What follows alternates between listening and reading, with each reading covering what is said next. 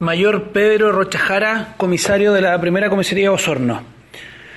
Bien, la verdad que el día de ayer, de manera muy exitosa, logramos la detención del autor del delito de incendio que afectó a dos buses la noche del día miércoles 27 de, este mes,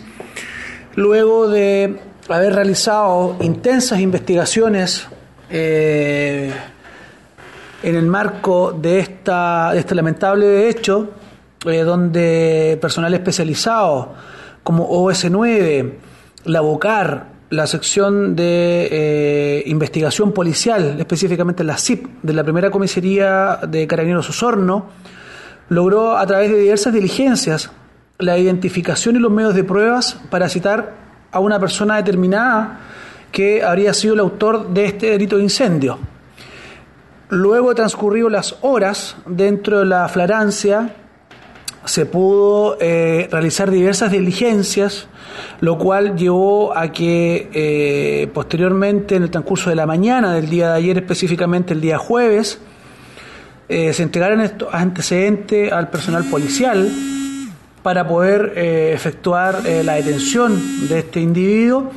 lo cual fue realizado por personal de la sección de motoristas de la primera comisaría Osorno, los cuales, ¿no es cierto?, lograron dar con el paradero a esta persona y posterior detención. Esto fue en el contexto de la orden emanada del Tribunal del Juzgado Garantía Osorno por el delito que habría ocurrido, ¿no es cierto?, el día ya señalado. Por lo tanto, podemos eh,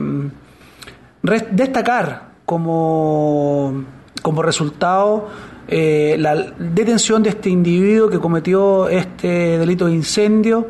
que lamentablemente afectó a la comuna de Osorno y a estos dos buses que se encontraban en el costado de un servicentro acá en la ciudad. Gracias a Dios no hubo mayores incidentes,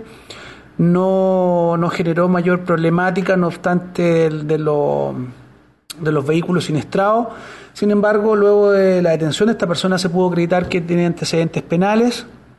eh, por diversos delitos